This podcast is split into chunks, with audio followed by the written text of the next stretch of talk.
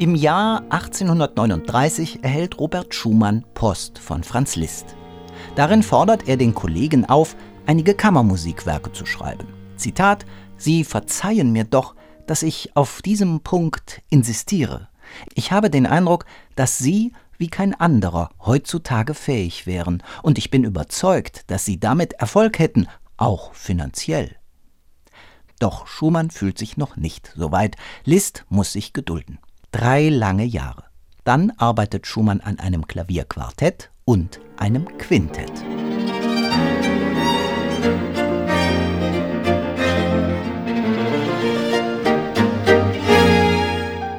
In dieser Aufnahme mit Geigerin Isabelle Faust und den Streichern Antoine Tamestit an der Bratsche und Jean-Guillain Keras am Cello hört man vom ersten Moment an, wie prächtig man sich versteht.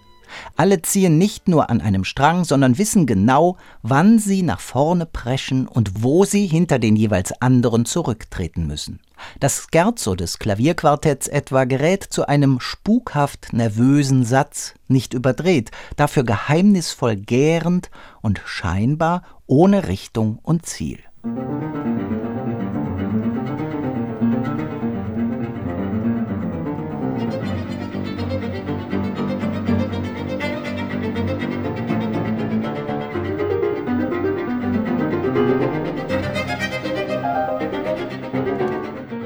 Pianist Alexander Melnikow hat Schumanns beide Werke bereits vor mehr als zehn Jahren schon einmal aufgenommen, damals mit dem Jerusalem String Quartet und auf einem modernen Flügel. Diesmal hat er ein französisches Instrument von Pleyel aus dem Jahr 1851 ausgewählt.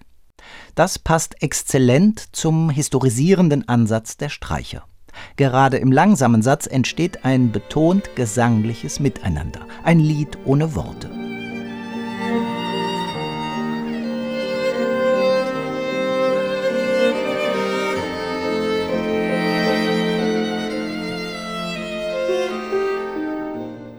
Clara Schumann notiert nach der privaten Uraufführung im April 1843 in ihrem Tagebuch Ich war wahrhaft entrückt wieder von diesem schönen Werke, das so jugendlich und frisch ist, als wäre es das erste.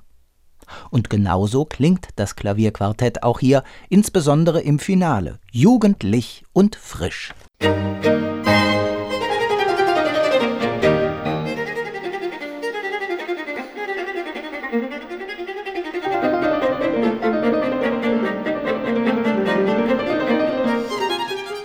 Im Klavierquintett stößt Anne-Katharina Schreiber als zweite Geigerin hinzu. Fünf Solisten und ein Klang wie aus einem Guss.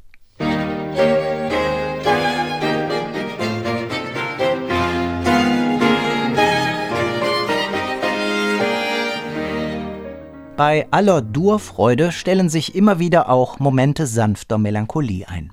Das Plus dieser Aufnahme, diese Momente werden nicht mit Hab-Acht-Geste herausgestellt, sondern schleichen sich behutsam an.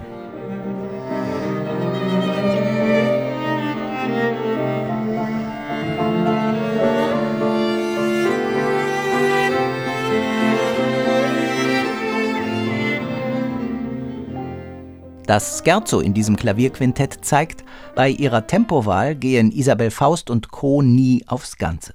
Es gibt Aufnahmen, die deutlich rasanter klingen. Hier aber ist es die Binnenspannung, die diese Einspielung so aufregend macht. Die kleinen dynamischen Prozesse, so dass man stets genau hinhören muss, um alle Feinheiten, Triller, Nebenstimmen und anderes mehr mitzubekommen.